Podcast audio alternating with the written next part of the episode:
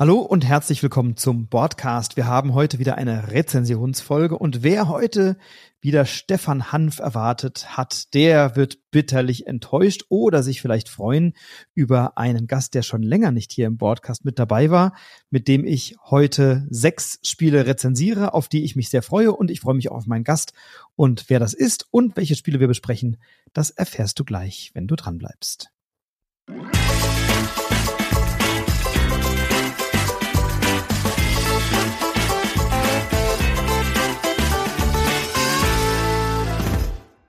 Ja, lange war es still, zumindest in diesem Podcast. Wir haben länger nicht miteinander gepodcastet. Umso mehr freue ich mich, dass du heute wieder da bist und sag ganz herzlich willkommen, lieber Nico Wagner. Schön, dass du da bist.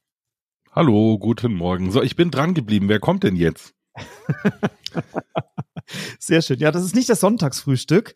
Das ist eine Rezensionsfolge. Ich muss dich enttäuschen. Ähm, aber ich sehe, du hast Croissants mitgebracht und Müsli und Saft. Dann können wir das nachher einnehmen. Aber äh, wir sprechen heute über sechs Spiele, die wir uns vorgenommen haben und darunter, glaube ich, eine ganz gute Vielfalt. Vor allem alles aktuelle Titel, die zum Teil zur Messe, zum Teil aber auch schon ein ganzes Stück vor der Messe erschienen sind und mit denen wir uns heute beschäftigen. Und das erste Spiel hast du mitgebracht und wie es bei uns oder hier im Podcast gute Tradition ist, darfst du als Gast natürlich auch beginnen mit dem ersten Titel. Mache ich sehr gerne und du hast ja schon gesagt, manche Titel sind schon ein bisschen länger draus. Das gilt für meinen ersten auch, den habe ich nämlich auf der GenCon damals schon im August kennengelernt, da war das eine Neuheit. Bei den Space Cowboys im Verlag erschienen, also in Deutschland im Vertrieb bei Asmodee und das Spiel ist von Phil Walker Harding und heißt Spellbook, also das äh, Zauberspruch-Büchlein, wenn man so will. Und Phil Walker Harding war lange ein Autor, wo ich gesagt habe, ich muss mir unbedingt alles Neue angucken. Das ist mittlerweile schon nicht mehr ganz so. Ich hatte so ein bisschen das Gefühl, er hat sein Mojo verloren in der letzten Zeit. Also vielleicht eine gute Idee, eine alte Idee, die er schon mal hatte, ein bisschen neu zu gestalten und wieder aufzuwärmen, weil genau das ist meiner Meinung nach bei Spellbook passiert.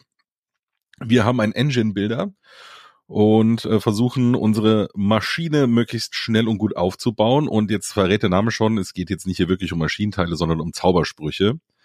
Es startet jeder mit den gleichen sieben Zaubersprüchen. Da kann man durch so ein Kartendeck ein bisschen Varianz reinbringen, aber im Prinzip hat jeder von jeder dieser sieben Farben, die es gibt, einen Zauberspruch.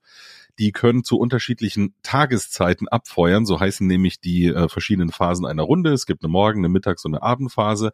Da kann ich unterschiedliche Sachen machen und prinzipiell versuche ich meine Zaubersprüche für diese Tageszeit ein bisschen aufzubessern. So, wie kann ich das machen? Ich muss natürlich erstmal so eine Art, ich glaube, es heißt gar nicht so, aber Mana oder irgend so Magieressourcen sammeln, damit ich die dann freischalten kann, die Zauber. Und die gibt's in drei verschiedenen Stärkestufen. Das Problem in Anführungsstrichen ist, ich kann immer nur eine Stufe wirklich freischalten. Ich muss mir also überlegen, will ich vielleicht den schnellen Benefit für ein bisschen weniger Ressourcen oder lasse ich mir die Zeit und äh, schalte eine sehr hohe Stufe frei. Da muss ich aber wirklich lang drauf hinsparen. Das Problem, weitere Problem ist, es ist ein Wettrennen. Also manchmal kann ich mich da verzocken und dann habe ich vielleicht zu lang gewartet. Also mm, ist immer so eine kleine Zwickmühle, wann möchte ich so einen Zauber entwickeln? Denn wenn jemand alle seine sieben Zauber entwickelt hat, dann ist nämlich das Spiel auch vorbei. Ja, und diese Ressourcen, die äh, ziehe ich entweder aus einem Beutel oder aus so einer allgemeinen Auslage und äh, ja, versucht die dann eben passend zu sammeln und später helfen mir dann die Effekte der Zaubersprüche dabei, das alles ein bisschen effektiver oder äh, sinnvoller zu machen. Jetzt äh, der geneigte Hörer, wenn er schon ein bisschen länger in der Spieleszene dabei ist, wird sich denken, hm, das klingt doch ein bisschen wie Gizmos. Das ist äh, vor drei, vier Jahren oder so rausgekommen von Phil Walker Harding. Und das war im Prinzip gefühlt für mich zumindest genau das gleiche Spiel, denn auch da hatten wir so Maschinenteile, da waren es wirklich Maschinenteile für die Engine, Jetzt haben wir halt Zaubersprüche, aber es ging eigentlich auch drum, sich neue Maschinenteile zu besorgen, die mir helfen, später noch mehr Ressourcen zu bekommen, die ich damals aus so einem netten Kugelspender bekommen habe, wie man sie aus weiß nicht, dem Jahrmarkt-Setting vielleicht kennt. Also so ein, so ein Ding, an dem man dreht und dann kommt unten eine Kugel raus und dann hat man da irgendein Kaugummi drin oder irgend so weiß nicht, Plüschfigur. Solche Automaten kennt ja wahrscheinlich jeder. Und da war das alles ein bisschen cooler, fand ich tatsächlich. Denn bei Spellbook ist es ähm, so ein Spiel, das sehr viel Verwaltungsaufwand hat für relativ wenig, was man tatsächlich eigentlich macht. Das ist ja das Positive des Spiels, dass es sehr einfach ist, sehr zugänglich ist, sehr schnelle Aktionen hat Der Nachteil ist dann aber, wie gesagt, ich muss sehr viel verwalten. Chips aus dem Beutel ziehen, was in die allgemeine Auslage nachlegen. Lauter solche Sachen mache ich die ganze Zeit. Dafür, dass ich im Prinzip eigentlich nur Ressourcen sammle. Und das war einfach vom, vom Produktdesign, möchte ich mal sagen, bei Gizmos eleganter gelöst, weil ich da nicht immer den Beutel in die Hand nehmen musste. Da stand dieser Kugelspender in der Mitte, da konnte ich einfach so hinlangen und so weiter und so fort. Ähm, es ist also für mich, ja, es ist, äh, es ist okay, das Spiel, aber ich würde halt sagen, spielt lieber Gizmos. Das hat mir tatsächlich besser gefallen und drückt genau die gleichen Knöpfe wie jetzt Spellbook auch. Wir haben es ja auch zusammen gespielt. Wie ging's dir denn damit? Ja, ich normalerweise habe ich ja immer den Anspruch, wenn ich ein Spiel bespreche oder rezensiere, dass ich dann auch oft gespielt habe, um gut was sagen zu können. Bei Spellbook ist das anders. Da habe ich einfach irgendwann keine Lust mehr gehabt, es zu spielen. Ich habe auf der Messe, also irgendwann ging sehr schnell. Ich habe auf der Messe eine halbe Partie gespielt. Wir hatten einen Erklärer am Tisch und wir saßen da zu viert und wir haben uns eine halbe Stunde lang irgendwie mit diesem Spiel beschäftigt und haben eine Ressource nach der anderen getauscht. Dann ziehst du halt Ressourcen aus dem Beutel und merkst, die brauche ich jetzt nicht, dann legst du welche ab, dann kannst du wieder welche auf das Board legen, kannst dir mal eins aus der Mitte nehmen. Ähm, aber du bist eigentlich die ganze Zeit damit beschäftigt, irgendwie Ressourcen hin und her zu tauschen. Ähm, und das fand ich dann doch sehr ermüdend dafür, dass du dann sieben solche Zauber äh, ich glaube sieben sind es oder sechs, ne? Sechs oder sieben solche Zauber. Sieben müssten es sein, ja. Genau. Sieben solche Zauber dann füllen möchtest. Das heißt, wenn du das Spiel beenden willst, weil du alle Zauber hast, brauchst du, wenn du mindestens ähm, drei Ressourcen von dem hast, brauchst du 21 Mal jeweils diese Ressourcen äh, in, den, in den Kombinationen. Also drei weiße, drei schwarze, drei gelbe, was auch immer. Und ich fand das total ermüdend und, und völlig unspannend. Ähm, zumal die Effekte, die auf diesen Zaubern sind, auch nicht wirklich ähm, mich jetzt abgeholt haben, dass ich dachte, oh, da kann ich richtig coole Sachen machen, sondern das waren alles so ganz gewöhnliche Dinge. Dann konnte ich halt mal irgendwie eine Ressource mehr tauschen oder konnte mal, da sind ja noch ne neben den Farben auch Symbole auf den Ressourcen drauf, dann konnte ich mal ein, ein, eine Ressource mit einem bestimmten Symbol tauschen und konnte mir dann vier aus dem Beutel ziehen oder so. Ähm, und dann haben wir es ja nochmal zusammengespielt weil ich dachte, na gut, vielleicht war ich auch in diesem ähm, in dieser Messebräsigkeit in der Halle äh, war ich dann vielleicht zu müde oder habe irgendwie das Spiel nicht richtig, wir haben vielleicht was falsch gemacht und so, dann haben wir es nochmal zu zweit gespielt und da war es nicht deutlich anders. So, dann ist es so, du hattest dann irgendwie dann schon mal die ersten zwei Zauber entwickelt und hattest ab dann relativ schnell einen Vorsprung. Ich war ein bisschen zu gierig, wollte die, wollte die etwas stärkeren Zauber freischalten und kam dann aber irgendwie gar nicht mehr dahin. Und wenn man das ein bisschen ähm, etablierter spielt, dann kannst du natürlich auch überlegen, was lege ich da in die Mitte und was hilft vielleicht meinem Gegenüber oder was möchte ich ihm verwehren und legst deswegen bewusst nicht in die Mitte. Und dann musst du natürlich immer aus dem Beutel ziehen und dann ist es eine Glückssache, wenn du dann von den zwei Steinen, die du ziehst, dann den einen hast, den du eben brauchst. Und das habe ich als sehr belanglos und sehr ermüdend und sehr gleichförmig empfunden. Also das, das hatte null Spannungskurve. Es ging eigentlich immer nur um das Gleiche. Ich ziehe irgendwelche Ressourcen, ich tausche die, ich lege die hin. Und das heißt, bei mir waren es tatsächlich diese anderthalb Partien, ähm, und viel mehr kann ich gar nicht dazu sagen, weil ich wirklich nach der Messe schon sagte, ich war hart underwhelmed und nach dem Abend mit dir äh, war das zumindest kein Spiel, was diesen Eindruck geändert hat. Ähm, und, und das wäre jetzt meine Frage an dich, wenn ich, ich kenne ja jetzt offensichtlich noch nicht alle diese Zauber, sind die dann irgendwie spannender oder gibt's da ähnlich wie bei Quacksalber so Kombinationen, wenn man die hinlegt, dass man sagt, oh, die, die harmonieren gut miteinander oder die passen gut zusammen. Das ist ja das Schöne bei Quacksalber, dass es da, da abwechslungsreich ist, weil die Zauber immer alle irgendwie was Cooles machen. Wie ist denn das bei Spellbook? Nee, eigentlich nicht äh, großartig anders. Also es gibt zwar pro Farbe drei von diesen Zaubersprüchen, die man sich raussuchen kann. Äh, es gibt auch empfohlene Sets in der Anleitung. Wir sind dann einfach irgendwann dazu übergegangen, die halt zu mischen und irgendwie zufällig zu ziehen. Ähm, aber prinzipiell unterscheiden die sich jetzt nicht großartig. Ich hätte mir zum Beispiel auch irgendwie Effekte gewünscht, die ein bisschen mehr mit dem rumfuschen, was die anderen machen. Es ist halt einfach total solistisch, jeder puzzelt so vor sich hin. Finde ich an sich aber auch nicht schlimm. Es gibt ja Spiele, da gefällt mir das total. Ich glaube einfach nur, dass da die falschen Sachen rausgespart worden sind. Also ich muss einfach den Vergleich nochmal machen, weil er für mich so auf der Hand liegt. Bei Gizmos hat das alles sehr viel mehr Spaß gemacht, weil du dir ähm, aus der Auslage, die es immer gab, oder andersrum, da hat nicht jeder die gleichen Zaubersprüche gehabt, die man sich nach und nach freischaltet, sondern es ging bis 15 Maschinenteile und du konntest aus einer Auslage aber immer raussuchen, welche hole ich mir jetzt, von welchen erhoffe ich mir den besten Benefit, wie kann ich am besten meine Engine ölen, wie geht's am schnellsten weiter das habe ich halt hier nicht, weil die habe ich schon vorgesetzt bekommen, was muss ich irgendwie wann mal aktivieren. Es geht einfach nur drum, in welcher Reihenfolge mache ich das am schnellsten. Da kann man jetzt sagen, naja gut, das ist halt die vereinfachte Version davon, aber wie gesagt, für mich an der falschen Stelle gespart, weil das war eine der coolen Entscheidungen, die man bei Gizmos hatte, dass man eben selber gucken kann, welche denke ich denn jetzt werde ich in Zukunft am sinnvollsten nutzen können. Und ja, also es ist halt einfach ein sehr starkes Abhandeln. Ich glaube aber trotzdem, dass es Leute gibt, denen es gefallen wird, weil es hat super Material. Also die Materialfetischisten, die werden diese kleinen Acrylteilchen äh, feiern, die die Ressourcen darstellen. Also das ist so sind so Glaschips, wenn man es so nennen mag, wo dann in der Mitte die Ressource als Bild drin ist. Das sieht alles toll aus, der Beutel ist gut und die, die Zauberkarten sehen auch so richtig mystisch, magisch aus. Da ist an den Illustrationen nichts auszusetzen. Bin ich von Space Cowboys auch nicht anders gewöhnt. Ich glaube aber trotzdem, wenn Leute Gizmos schon kennen, dann werden sie davon wahrscheinlich ein bisschen enttäuscht sein und deswegen wäre mein Rat, wenn euch sowas interessiert oder ihr jetzt Lust auf Spellbook habt, holt euch lieber Gizmos. Ich glaube, das Problem könnte nur sein, dass das mittlerweile out of print ist, wenn ich nicht ganz falsch informiert bin.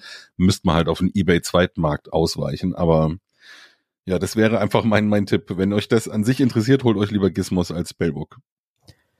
Ja, wie du sagtest, ne, das Material, das ist wirklich super. Also das sieht toll aus. Die, die Dinge hat man, diese, diese Acryl-Dinge hat man schön in der Hand. Also das war auch was, was mich sehr angesprochen hat an dem Spiel, so diese Gesamtgestaltung. Und dann war ich ein bisschen, äh, bisschen enttäuscht. Ich habe bei Twitter in Bezug auf ein anderes Spiel ähm, das hattest du gepostet und hast da irgendwie deine, deine Unbegeisterung mitgeteilt und dann sagte jemand, ja, kann das vielleicht sein, dass du einfach zu viel spielst und deswegen so. äh, möglicherweise äh, gar nicht mehr so das gute, wahre und Schöne erkennst in den Spielen? Das war so der, der unter, die unterschwellige Frage. Kann das sein, dass du dich einfach schwerer oder dass wir uns, ich nehme mich da jetzt mal mit rein, du spielst glaube ich noch mal erheblich mehr, aber dass wir uns schwerer begeistern lassen und vielleicht dann zu kritisch auf Spiele gucken, weil ich habe dann in der Messehalle um mich geguckt und da gab es schon Tische, da saßen Leute, die hatten Spaß an dem Ding und ich war nicht begeistert. Kann das damit zu tun haben, dass wir einfach so abgewichst sind, dass uns das nicht mehr begeistert? Müdigkeit würde ich jetzt, glaube ich, nicht sagen. Wir haben halt einfach, oder ich kann jetzt so für mich sprechen, ich habe halt jetzt einfach über die Jahre, in, der ich, in denen ich wirklich sehr viel spiele, habe ich halt einen sehr breiten Horizont. Ich kenne halt einfach jetzt mittlerweile viele Spiele. Und dann bleibt es, glaube ich, nicht aus, dass man es halt einfach vergleicht mit anderen Spielen, die schon da waren, wie jetzt halt eben genau diesem Gizmos. Und oft fehlt vielleicht so der Reiz des äh, ersten Kennenlernens oder des Neuen weil man halt gleich irgendwo eine Schublade aufmacht und ein Spiel reinsteckt. Das hat jetzt aber nichts damit zu tun, dass ich müde bin, neue Spiele auszuprobieren, überhaupt gar nicht. Ähm, fasziniert mich immer noch total. Ich habe halt häufiger vielleicht jetzt so diesen Gedanken, hat's das jetzt irgendwie noch gebraucht? Also wo, wo ist die Daseinsberechtigung? Was macht das jetzt anders als dieses andere Spiel, was es vor drei, vier Jahren schon mal gegeben hat? Das muss ja aber nicht für alle Leute so sein. Also nochmal, wenn du jetzt äh, ganz unbeleckt an dieses Genre rangehst und du hast das vorher noch nie gespielt, sowas, dann findest du es wahrscheinlich super, weil dann, oh, Zaubersprüche und das ist ja toll und ich kann mich entwickeln und dann findest du das alles gut. Aber das geht dir ja mit jedem Hobby so. Wenn du das erste Mal ins Kino gehst, ist es wahrscheinlich für dich auch der beste Film, den du jemals gesehen hast, weil oh, Dolby Surround und jetzt wummert's hier, weil Bass und äh, große Leinwand und 3D vielleicht noch. Und irgendwann merkst du halt, es gibt halt vielleicht doch noch ein paar bessere Filme oder die das einfach sinnvoller umgesetzt haben. So würde ich das vielleicht eher sehen. Äh, ich könnte mir auch vorstellen, dass wir heute an einer anderen Stelle nochmal zu dem gleichen Punkt kommen. Äh, aber da will ich nicht vorgreifen. Aber nee, also ich bin überhaupt nicht müde und ich bin auch nicht kritisch. Ich denke, ich versuche schon immer dem Spiel gegenüber gerecht zu werden. Habe ja jetzt auch gerade gesagt, dass ich durchaus sehe, dass man damit Spaß haben kann aber halt nicht, wenn man ein gewisses Vorwissen hat. Dann glaube ich, ist das ein Titel, der einen nicht interessiert. Ja, das, das sehe ich ähnlich. Und ich meine, es ist ja immer, immer ich, ich finde es immer spannend, du packst ein neues Spiel aus, du spielst es und lässt dich ja dann immer komplett drauf ein. Dann schauen wir mal, wir haben ja neulich auch einen Titel zum ersten Mal gemeinsam gespielt, uns erarbeitet. Und da ist ja schon immer eine Vorfreude, was passiert da und ach, guck mal, wie schön das aussieht. Dann fängt man damit an, dann merkt man manchmal, ach ja, gut, ist jetzt jetzt nicht gebraucht. Äh, und dann gibt's andere Spieler, die einen dann total wegflashen und, und sehr begeistern. Da haben wir ja nachher auch noch ein paar Titel. Also ich glaube, heute ist es so was, was die, was zumindest meine Meinungsbildung angeht, ein, eine eher gemischte Podcast-Folge, so von, von Himmel himmelhoch jauchzend zu, zu Tode betrübt. Und ich denke, Spellbook ist dann eher vielleicht ein Titel, auf den wir beide künftig verzichten werden können. Also ich definitiv. Du wirst ja vielleicht auch ein paar Mal spielen müssen. ich habe mir jetzt schon wirklich ein paar Mal gespielt. Äh, ich glaube, dass es mir mittlerweile auch reicht. Aber nichtsdestotrotz, falls es euch interessiert, das war von Phil Walker Harding Spellbook bei Space Cowboys beziehungsweise Asmodee im Vertrieb in Deutschland. Ja, und wir bleiben bei einem Spiel, was auch von äh, den Space Cowboys ist und bei Asmodee Vertrieb ist. Das war jetzt ein Zufall, denn äh, wir haben beide Spiele jetzt hintereinander zu besprechen oder haben uns festgelegt. und äh, fällt mir gerade jetzt tatsächlich erst auf. Auch ein Spiel, was schon irgendwie im Frühjahr, glaube ich, erschienen ist oder im, im Früh, Frühsommer mindestens mal, ähm, nämlich ein Spiel von Paolo Mori, ähm, auch bei den Space Cowboys, nämlich Arceus Society. Und das ist der ähm, Autor von Libertalia, kennt man möglicherweise. Und Arceus Society ist der Nachfolger oder die Weiterentwicklung von Ethnos, das ich nie gespielt habe. Hast du Ethnos gespielt? Wahrscheinlich schon, oder? Nee, da muss ich tatsächlich sagen, habe ich jetzt eben genau diesen breiteren Kontext oder den Horizont nicht, weil mich das damals immer überhaupt nicht so angemacht hat von der ganzen Covergestaltung. Da war ich dann ein bisschen oberflächlich vielleicht, denn ähm, da sah das alles sehr martialisch aus. Also irgendwelche, ich glaube so Zombies, Goblins, irgendwie so Fantasy, Skelette oder so, die sich da auf einem Schlachtfeld bekriegen. Mm, das ist immer nicht so mein Fall gewesen, deswegen habe ich es damals links liegen lassen. Äh, da musste ich auch noch nicht, oder was heißt da musste ich, äh, da habe ich auch noch nicht alles gespielt, was irgendwie zum Jahrgang gehört hat. Da war ich noch normaler, in Anführungsstrichen, Podcaster. Ähm, deswegen, nee, da bin ich damals dann tatsächlich auch achselzuckend dran vorbei. Ja, äh, ich hätte wahrscheinlich mit dem Zombie-Thema noch ein bisschen lieber gespielt, äh, aber jetzt genau. Archaea Society. Wir sind Archäologen und ähm, machen eine oder machen mehrere Expeditionen, machen Erkundungen. Und das tun wir dergestalt, dass wir eine Auslage haben von Karten. Und wir haben eigentlich immer eine von zwei möglichen Aktionen. Wir nehmen entweder eine Karte auf, und zwar entweder aus der offenen Auslage nehmen wir eine auf die Hand, oder wenn wir davon keine haben wollen, dann dürfen wir auch vom Nachziehstapel ziehen und dann sogar zwei haben ein Handkartenlimit von zehn Karten und irgendwann äh, dürfen wir als Aktion auch eine Expedition ausspielen. Und diese Expedition besteht entweder aus gleichfarbigen Karten, also die Karten haben unterschiedliche Farben und entweder sind alle Karten in einer Farbe oder aber sie gehören alle zu den gleichen Expeditionsleitern. Da gibt's also zum Beispiel die Fotografin, den Ortskundigen, die Kuratorin, die Kartografin, den Söldner und so weiter und so fort. Und dann habe ich entweder gleichfarbige Karten oder Karten, die eben zu einer äh, dieser Expeditionsleitungen gehören und die liegen dann aufeinander in einer beliebigen Anzahl. Wenn ich die ausgespielt habe, dann lege ich alle Karten, die ich sonst auf der Hand noch habe, die lege ich dann ab, so dass sie dann in der allgemeinen Auslage allen zur Verfügung stehen. Und ähm, dann habe ich möglicherweise noch einen Effekt. Also jede dieser Expeditionsleitungen bringt immer einen Effekt mit und die jeweils oben liegende Karte definiert dann, wie dieser Effekt zu verstehen ist. Also wenn die Karten aus kompletten Expeditionsleitungen äh, bestehen, dann ist es sowieso klar, was dann passiert. Und ansonsten, wenn die alle einer Farbe entsprechen, dann kann ich eben mich entscheiden, wen ich nach oben liegen möchte. Und warum tun wir das? Weil wir insgesamt sechs verschiedene Tracks haben oder Leisten haben mit verschiedenen, ja, nennen wir es mal Sehenswürdigkeiten oder Landschaften oder Fundstätten oder sowas sind es, glaube ich, im Spiel. Und die haben dann äh, jeweils die Möglichkeit, dass man einen Schritt weitergeht, wenn die Expedition aus mindestens einer bestimmten Anzahl besteht. Und diese Tracks sind natürlich farbig markiert. Das heißt, wenn ich eine grüne Expedition habe, laufe ich auf dem grünen Track weiter. Wenn ich eine gelbe Expedition habe, auf dem gelben Track. Und dann brauche ich jeweils, um weiterzukommen, immer eine unterschiedliche Anzahl an Karten in dieser Expedition. Und das ist eigentlich schon mehr oder weniger das gesamte Spiel. Immer wenn ich weiterlaufe, bekomme ich Siegpunkte. Da gibt es so eine große Siegpunkte-Scheibe oder, oder Leiste, eine runde Leiste. Ähm, und dann wird am Ende wird noch gewertet, ähm, wie viele Karten habe ich jeweils in meinen Sets liegen. Das heißt, ich habe dann so, weiß ich nicht, 10, 12 Expeditionen vor mir liegen.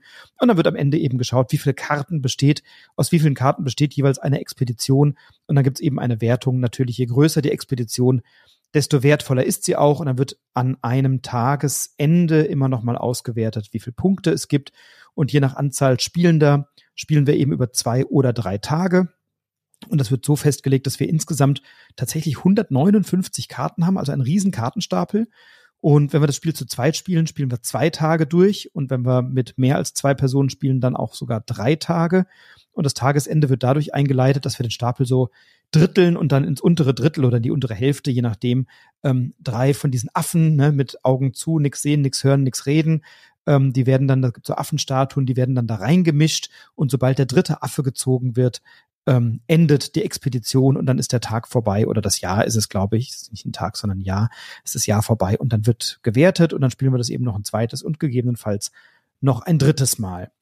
Und wenn man das Spiel ein bisschen besser kennt, am Anfang gibt es da so ein paar Vorschläge für unterschiedliche Expeditionen, die gut harmonieren. Dann kann man die eben auch unterschiedlich zusammenstellen. Es gibt dann noch ähm, für Fortgeschrittene auch andere Fundstätten, die dann vielleicht noch mal ein bisschen spannender zu spielen sind oder ein bisschen aufregender.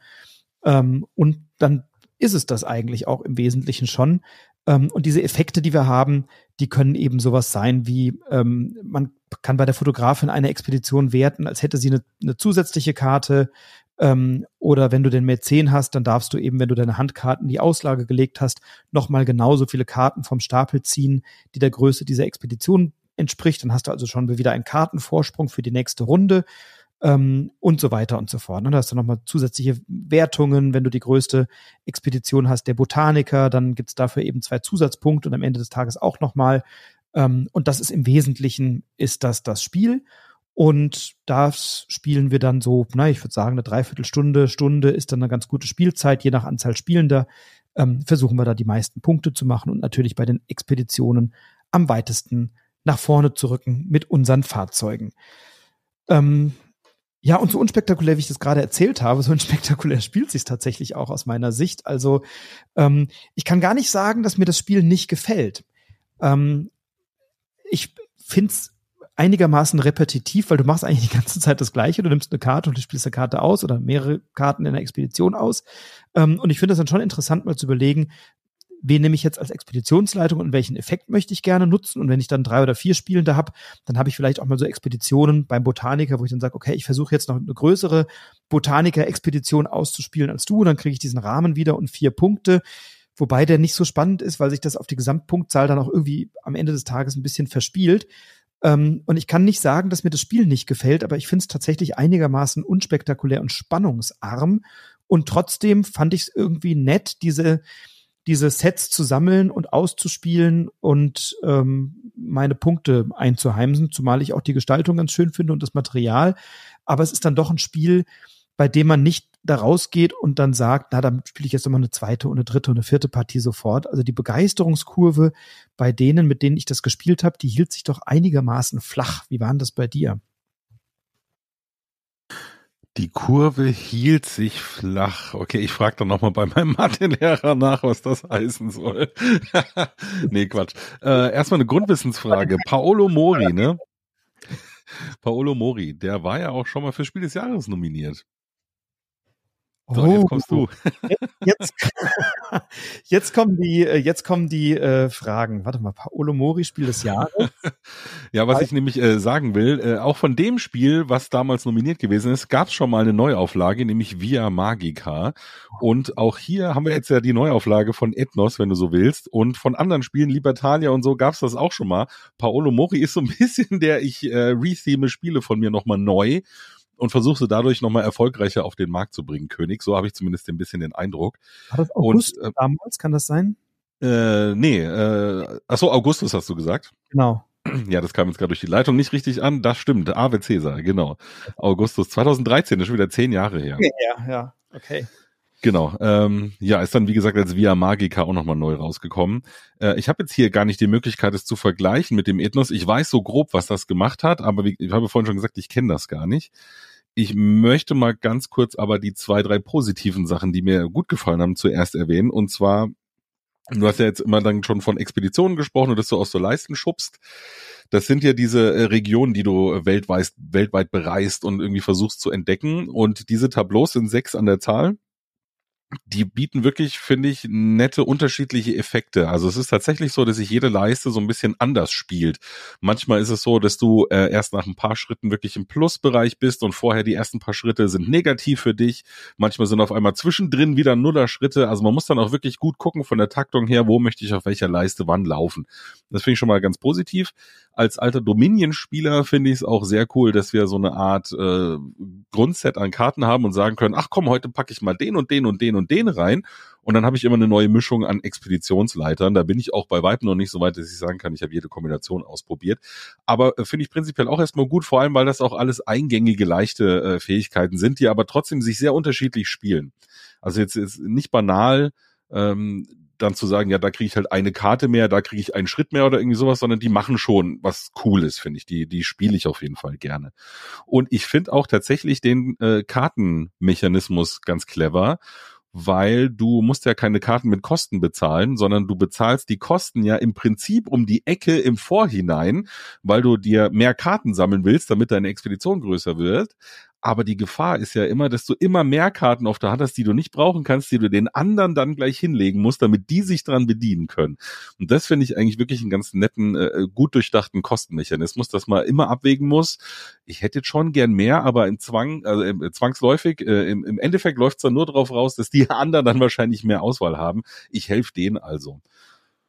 Und ich muss sagen, mit ähm, Leuten, die jetzt nicht so häufig spielen, ist das sogar ein Mix, der ganz gut angekommen ist. Also äh, so im in diesem klassischen Familienspielbereich nenne ich es jetzt mal, auch wenn ich es natürlich nicht nur mit Familien spiele, sondern auch mit äh, Buddies oder so und die sind jetzt nicht so die durchgezechten Zocker wie wir, die jetzt halt alles Mögliche schon gesehen haben. Da kam das dann tatsächlich ganz gut an, halt diese Effekte zu beachten, wann nehme ich Karten und was ich halt eben alles gerade so gesagt habe. Auch die Gestaltung übrigens, finde ich, hat viele Leute angesprochen. Die hat schon so ein bisschen Indiana Jones Flair äh, und sieht auch wirklich gut aus. Auch da übrigens haben sie versucht, möglichst divers zu sein, wenn man sich so die Charaktere anguckt, die da sind. Da ist schon wirklich äh, viel geschraubt worden, um das Ethnos äh, ein bisschen aufzupuschen. Und äh, für mich persönlich, wie gesagt, Ethnos nie gespielt, aber ich weiß, dass es da um Area Control ging. Und im Prinzip ist das Leistenschubsen, was du da machst, ja nichts anderes. Also ob ich jetzt in einem Gebiet mehr Cubes drin liegen habe als du oder halt zwei Schritte auf der Leiste weiter vorne bin, macht jetzt nicht so viel anders. Viel, fühlt sich aber, finde ich, viel weniger konfrontativ an und macht mir persönlich auch einfach mehr Spaß. Also ich, ich schubse lieber Leisten, komme irgendwo auf Leisten hoch und habe das Gefühl, geil, ich habe da jetzt was geschafft, ich habe den nächsten Step erreicht, als mich die ganze Zeit hin und her zu verdrängen, vielleicht auf irgendwelchen Karten. Das ist, vielleicht kann ich das ein, ein, einwerfen. Ja, bitte. Dieses, dieses Wettrennen auf den Leisten, das hat mir auch gut gefallen, weil du hast, ähm, wenn ich dann sehe, du bist auf der einen Leiste zwei Schritte weiter, habe ich gesagt, oh, jetzt muss ich aber auch für diese Leiste mal was tun und da eine Expedition spielen. Und das bringt mich dann schon so ein Stück weit in Zugzwang, weil du kannst natürlich nicht dich auf allen gleichen, auf allen Leisten gleichermaßen gut entwickeln ähm, und musst dann schon immer mal einen Schwerpunkt setzen. Und natürlich bringt dich das dann in den Zugzwang und macht, macht äh, irgendwie dann versuche ich diese Karten zu sammeln und so. Und ich finde auch diesen Mechanismus, dass man die Karten dann ablegt, damit die anderen die dann nutzen können, den finde ich schon auch clever und interessant. Und alles, was du sagst, st stimmt komplett. Also ähm, die Gestaltung finde ich auch super. Ähm, ich finde die Farbwelt total schön. Ähm, ich finde auch diese Expeditionsleiter interessant. Ich habe es jetzt allerdings eben acht oder neun Partien gespielt. Ich müsste mal nachgucken in meiner App so, ne, irgendwie in der Größenordnung, auch in ganz unterschiedlichen Konstellationen. Und währenddessen war das immer, dass alle sagten, ach, das haben wir ein bisschen hier mit diesen äh, Expeditionsleitern und die machen irgendwie coole Sachen und so. Und bei jeder Runde, mit der ich es gespielt habe, habe ich dann irgendwann später mal gesagt, wollen wir noch eine Partie spielen oder soll ich es nochmal mitbringen? Nee, das kennen wir ja jetzt auch schon. Also das war dann immer so dieses, been there, done that. Es hat irgendwie nicht so einen nachhaltigen Eindruck hinterlassen, anders als andere Spiele. Wenn ich dann auch mit wenig oder, oder Gelegenheitsspielenden mich verabrede und dann frage, was soll ich mitbringen, habe da auf was Bestimmtes Lust oder so, dann äh, wurde das nie mehr genannt. Und dann hat auch keiner gesagt, das, was wir da vor zwei Wochen gespielt haben, das kannst du noch mal mitbringen. Und das war schön. Und das war für mich dann auch so ein, ja, vielleicht war das dann in dem Moment nett, aber der nachhaltige Eindruck hat irgendwie so gefehlt. Und ich glaube, das ist das, was mir so ein bisschen stört, dass da nicht so richtig irgendwie nicht richtig nicht genug Fleisch dran ist, dass man sagt, jetzt will ich das noch mal anders spielen, weil beim nächsten Mal mache ich alles anders oder so. Das passiert irgendwie nicht, oder? Würde ich, glaube ich, zu einem gewissen Grad schon widersprechen wollen. Hast du denen denn erzählt, dass es verschiedene Charaktere gibt und verschiedene Seiten der Bretter und so? Ja, selbstverständlich. Ja, also nochmal, es ist jetzt nichts äh, in der Komplexitätsstufe von was weiß ich und äh, da haben jetzt die Vielspieler ewig lang Spaß dran. Das ist überhaupt nicht der Fall, aber der, der, äh, der Spielmechanismus an sich ist so einfach und so einprägsam und das ganze Setting holt wirklich viele Leute ab, habe ich so den Eindruck, dass das halt für Menschen, die ab und zu mal was spielen wollen, wirklich ein nettes Spiel für zwischendurch ist. So, ich werde es jetzt auch nicht noch hoch und runter spielen die ganze Zeit, aber ich hatte auf jeden Fall Lust, verschiedene neue Charaktere und die Kombinationen davon irgendwie mal auszuprobieren. Ähm, also insofern für mich ein absolut solides Spiel und ich finde den, den Re-Theme auch durchaus berechtigt, weil ich glaube, dass man damit jetzt mehr Leute erreicht, wie mit diesem martialisch wirkenden Ethnos damals, was, äh, glaube ich, bei den Leuten, die es dann ausprobiert haben, doch auch gut angekommen ist damals. Insofern äh, kann man das schon mal machen, finde ich. Also äh, mehr, mehr als äh, Spellbook. Ja, das definitiv. Ich habe nur gestern äh, gerade mit dem Stefan über Tracking-Reise durch die Zeit gesprochen. Das zum Beispiel hat mich deutlich mehr angesprochen. Das ist ja ähm, witzig, ist bei mir genau andersrum. Ja, das ist interessant, weil, also die, die sind natürlich nicht komplett vergleichbar, aber die machen schon ähnliche Dinge. Ne? Also ich mache irgendwie Set Collection und ich nehme Karten aus einer Auslage und dann lege ich die vor mir ab. Äh, und dann bekomme ich bei dem einen noch eine Ressource dazu und kann was, kann was zusammenlegen oder so. Und da finde ich das Gesamtpaket bei Tracking echt attraktiver, weil ich, weil ich so das Gefühl habe, es ist ein bisschen zugänglicher, ein bisschen schlanker. Ähm, das Material ist überragend und ich finde so dieses Zusammenpuzzeln der einzelnen Chips oder dieser, dieser Bonusressourcen, die ich dann bekomme auf meinem Tableau, auf diesem abstrakten, finde ich dann tatsächlich nochmal interessanter, als jetzt äh, da noch die 17. Kombination von irgendwelchen Expeditionsleitern auszuprobieren. Und wie gesagt, also in der jeweiligen Partie fand ich das interessant, aber dann danach habe ich auch gedacht, ja gut, nochmal brauchen wir es jetzt nicht nochmal spielen in der, in der Gruppe. Und keine meiner Gruppen hat es dann nochmal gefordert. Und das war für mich so der Punkt zu sagen, boah, vielleicht ist dann doch irgendwie, fehlt noch ein Element. Ja. Keine Ahnung. Also es wäre jetzt auch Quatsch zu sagen, die haben sich drum gerissen und die Finger geleckt, das nochmal mit mir zu spielen. So ist es nicht. Aber ähm, ich habe durchaus Gruppen, mit denen ich das öfter gespielt habe. Äh, wir, wir machen jetzt keine Besprechung von Tracking, aber ich finde halt da zum Beispiel, du nimmst einfach immer das, was halt irgendwie gerade am besten passt. So, da habe ich keine große Entscheidung. Und wie gesagt, bei, also ich habe schon eine Entscheidung, aber die fühlt sich nicht relevant an, sondern wie gesagt, es gibt immer den, den obvious Pick irgendwie, finde ich zumindest. Und bei dem Arceus Society, da habe ich zumindest halt zum Beispiel bei dem Kartennehmen immer so eine kleine Entscheidung, möchte ich jetzt weiter pushen oder nehme ich dann halt vielleicht lieber nur eine kleine Expedition diesmal.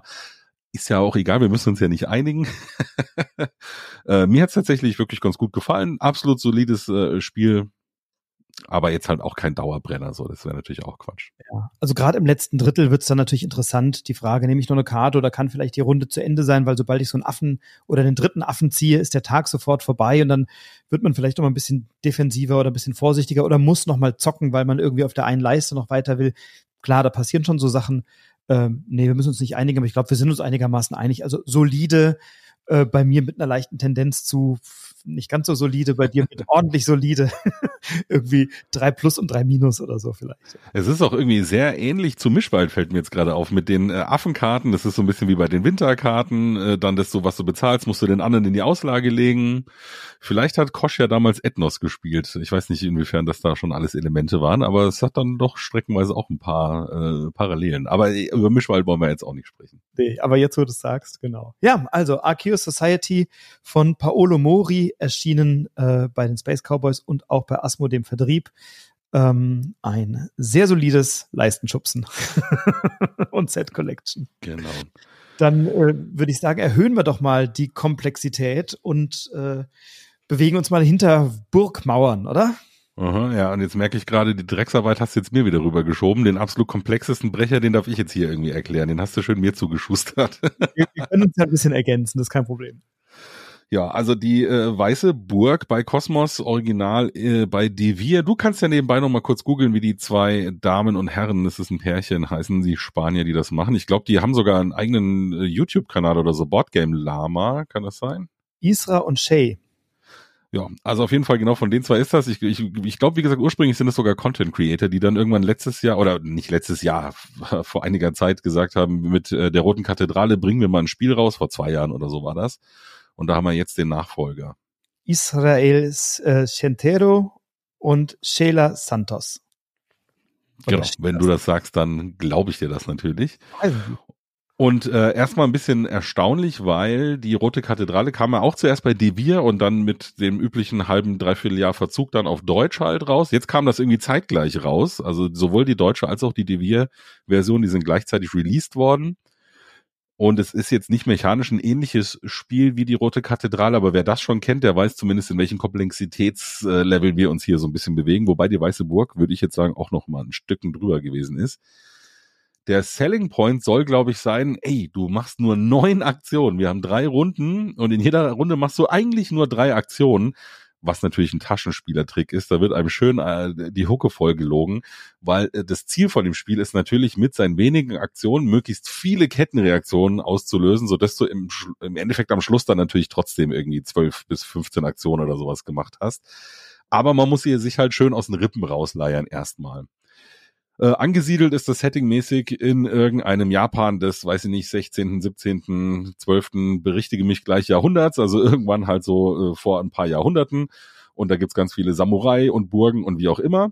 Und ganz äh, prinzipiell gesagt zerfällt das Spielbrett in der Mitte in drei Bereiche. Da gibt's nämlich die Burg, es gibt den Trainingsplatz oder Truppenübungsplatz oder wie der hieß und es gab die Gärten. Und wie das in einem schön komplexen Eurospiel so ist, hängen die natürlich alle irgendwie miteinander zusammen und zwar über so viel Ecken, dass einem dann irgendwann schön die Birne raucht, weil man sagt, oh, wenn ich jetzt hier an dem Schräubchen drehe, dann passiert aber da drüben das und dann kriege ich hier nochmal dies und im dritten Bereich passiert wieder ganz was anderes. Man muss dann ganz viele Ressourcen miteinander so ein bisschen äh, verweben, aber prinzipiell geht's drum, dass ich einen Würfeleinsetzmechanismus habe. Diese Würfel kriege ich erstmal im Gartenbereich und da kann ich mich jetzt entscheiden, sehr billige Würfel zu nehmen, also mit, mit geringen Augenzahlen, also nur eine Eins oder was halt da eben gerade so ausgewürfelt worden ist, dann kriege ich immer einen leichten Bonus dafür. Damit kann ich aber wahrscheinlich äh, Plätze nicht so gut besetzen, weil die aufgedruckten äh, oder anders, bei den Aktionsplätzen, wo ich mich hinsetzen will, gibt's aufgedruckte Würfel schon mal. Das ist so wie bei Marco Polo vielleicht, wer das noch kennt. Da gibt's ja auch immer die Felder, wo man die Würfel einsetzt. Und für die Differenz, die ich habe, wenn mein Würfel kleiner ist, muss ich halt, ähm, äh, kriege ich, äh, krieg ich auch noch Geld. So ist das. Und wenn ich mich draufsetze und ich muss einen höheren Würfelwert draufsetzen, dann muss ich da auch noch für blechen. Natürlich sind es halt aber die Aktionen, die äh, mit niedrigen Würfeln leicht zu machen sind, halt ein bisschen äh, schwächer und so, so wie das halt immer ist. Also, also auf jeden Fall habe ich da so einen netten Würfeleinsetzmechanismus, wo ich mir immer überlegen muss, welchen Würfelwert will ich da jetzt tatsächlich einsetzen. Ja, und dann versuche ich in der Burg äh, nach oben zu laufen, weil dadurch schalte ich mir neue Karten frei. Ich versuche in den, also Karten, die mir äh, so Sonderaktionen bringen. Dann äh, kann ich in den Gärten versuchen, mir äh, so äh, Fähigkeiten quasi auch nochmal freizuschalten. Und der Truppenübungsplatz, der ist eigentlich nur dazu da, um am Schluss eine Wertung besonders gut erfüllen zu können, nämlich die Burgwertung. Die bedingen sich so ein bisschen gegenseitig. Der Witz ist jetzt, dass ich ähm, da immer Figuren reinstelle. Also wenn ich irgendwas in der Burg mache, stelle ich da eine neue Figur von meinem persönlichen Tableau rein. Wenn ich in den Gärten was mache, stelle ich da eine Figur von meinem persönlichen Tableau rein und so weiter und so fort. Und dadurch wird auf den Leisten immer mehr Platz frei. Was heißt, ich kriege mehr Ressourcen, weil unter diesen Figuren, wenn ich die wegstelle, ist dann immer was zu sehen. Und dadurch verstärke ich mir Ressourcenproduktion. Ja, und dann ist es dieses ganz klassische, würde ich sagen, dass ich versuche, äh, möglichst gut in allen Bereichen meine Ressourcenproduktion zu verstärken, um dann möglichst gut irgendwelche Aktionen auf dem Brett zu machen, die, wie gesagt, müssen wir jetzt nicht ins Detail gehen, weil das ist viel zu komplex jetzt hier, aber die dann immer so Kettenreaktionen auslösen. Also ich äh, setze da einen weißen Würfel ein, dann darf ich irgendwo nochmal so tun, als hätte ich einen schwarzen Würfel und kann den virtuell einsetzen, dann passiert das, mir fallen Ressourcen in den Schoß und so weiter und so fort das kann man jetzt als eine interessante Aufgabe sehen und ich finde es auch wirklich super krass verzahnt, also äh, gut verzahnt. Das ist redaktionell wirklich gut gemacht, auch die Symbolik und so weiter. Das ist alles toll. Ich bin mir nur nicht so ganz sicher, ob ich mir nicht lieber wünschen würde, gib mir doch einfach zwölf Aktionen und dann muss ich nicht alles in meinem Kopf vorausplanen, weil es hatte in den ersten paar Partien auch bei uns äh, schon den Untertitel The Undo Game, weil man halt ganz oft äh, drei Schritte macht und dann denkt, oh, da bin ich doch jetzt aber ganz falsch abgebogen. Hätte ich doch zwei Schritte vorher das anders gemacht, dann wäre die Kettenreaktion viel besser gelaufen und dann hätte, hätte, hätte, hätte. Vielleicht werde ich auch einfach mit meinen 41 Jahren jetzt langsam senil und äh, kann mein Gehirn nicht mehr so gut äh, anstrengen. Aber ich weiß nicht, wo da der Reiz liegen soll, dass ich mir eben ein Zug so viele Züge vorausdenken muss. Also, dass ich in einem Zug, es ist jetzt wirklich nicht übertrieben, drei, vier Kettenaktionen machen kann gib mir die doch bitte in Einzelhäppchen und dann fühlt sich's genauso cool an, wenn ich das irgendwie freigeschaltet habe, aber ich muss es mir halt echt nicht vorher aus meinen Hirnwendungen pressen, um dann zu merken, Mist, ich habe am Anfang der Kette irgendwo einen Fehler gemacht. Dann wird's mir tatsächlich sogar noch mehr gefallen, weil mir gefällt's eigentlich wirklich gut. Also es ist sehr belohnend. Es macht voll Bock, wenn dieser Plan dann mal ähm, aufgeht und man sagt, ey, ich habe hier wirklich einen coolen Zug gemacht und bam, in your face, Mitspieler. Der hätte mir aber genauso viel, wie gesagt, Spaß gemacht, wenn ich mich dafür nicht so hätte abmühen müssen. Und nur um dann sagen zu können, ey, wir haben hier ein Spiel, das hat aber nur neun Aktionen, weiß ich nicht, ob das dann so der, der tolle Unique Selling Point ist, dass man das deswegen extra ähm, ja, provozieren muss. Ja, ich, ich, ich mag genau das und gleichzeitig finde ich es genauso anstrengend. Du bist ja noch ein Jungspund im Vergleich zu mir. Ich bin ja erheblich älter. Natürlich. Ja, ich bin 43, guck. Also komm mal in mein Alter. Nein, die ähm, in wenn der ich Tat das meiner Frau erzähle, die ist nämlich auch 43, dann kriegst du aber Ärger, wenn du jetzt gerade gesagt hast, die ist alt. Ihr Alter wahnsinnig juvenil. Das Gut, ungeachtet dessen ähm, finde ich das natürlich total reizvoll, mir diese Kettenzüge oder diese Züge im Vorhinein auszudenken. Ähm, und dann zu überlegen, was passt. Dann gibt's ja noch so Elemente, wo dann ähm, in den Gärten kannst du dann manchmal Aktionen am Ende der Runde nochmal machen, wenn da eben noch Würfel sind und dann ist da die, Entscheidung, lasse ich dir jetzt lieber den Würfel und gönn dir diese Aktion, weil ich brauche einen anderen Würfel dringender und würde lieber meine Aktion machen oder nehme ich dir das weg und dann ähm, mache ich dafür vielleicht eine schwächere Aktion, will ich da noch eine Figur reinstellen, habe ich noch genügend Geld, so, das sind alles so Elemente, die mir dann echt schon Bock machen. Ja, aber da möchte ich noch einmal ganz kurz reingrätschen, dann lasse ich dich gerne ausreden. Ich komme meistens gar nicht zu diesen Überlegungen. Also du hast ja schon gesagt, es liegen für jede Farbe, rot, weiß, schwarz, liegt eine gewisse Anzahl von Würfeln da. Und nur wenn da noch ein Würfel übrig geblieben ist in dem Bereich, dann aktivieren sich nochmal so extra Aktionen. Und da kann man natürlich so Gedanken haben wie du, dass man sagt, ich mache das jetzt, äh, damit der Würfel da nicht mehr da ist und dann kriegt der andere seinen Rundenbonus nicht nochmal, den es ja auch sowieso nur in zwei von den drei Runden äh, nochmal gibt, also ist jetzt auch nicht so stark. Aber ich komme gar nicht zu diesen Gedanken, weil ich bin so mit mir selber beschäftigt, dass ich habe keinen Kopf dafür, noch zu denken, was nehme ich dir jetzt weg. Ich muss einfach gucken, dass meine Kette selber irgendwie funktioniert. Ja, das, also aber genau das sind die Sachen, die, die ich total reizvoll finde. Und ich habe bisher bei, bei jeder Partie hinterher gedacht, so, oh, das, beim nächsten Mal machst du es besser, beim nächsten Mal machst du es anders. Und dann probierst du das nochmal. Oh, jetzt bin ich vielleicht, jetzt habe ich viel, zu wenig Geld gehabt, um in der Burg nochmal nach oben zu kommen. Oder äh, ich brauche Geld, um die einzusetzen. Und dann brauche ich aber dieses äh, Perlmutt, ist es, glaube ich, äh, um dann da hochzulaufen. Das heißt immer so eine Kombination aus Ressourcen ähm, wenn die Würfel blöde gewürfelt sind, dann ist, sind die Aktionen teurer, weil du Geld zahlen musst. Dann musst du situativ reagieren. Das heißt, du kannst es eben auch nicht komplett durchplanen, sondern du kannst sagen, okay, wenn die Würfel halberwegs vernünftig fallen, dann komme ich vielleicht mit dem Geld hin. Möglicherweise kann ich aber eben keines bekommen, weil die Würfel halt gerade in dem Moment irgendwie blöde liegen. Da muss ich schon wieder ein bisschen umdenken.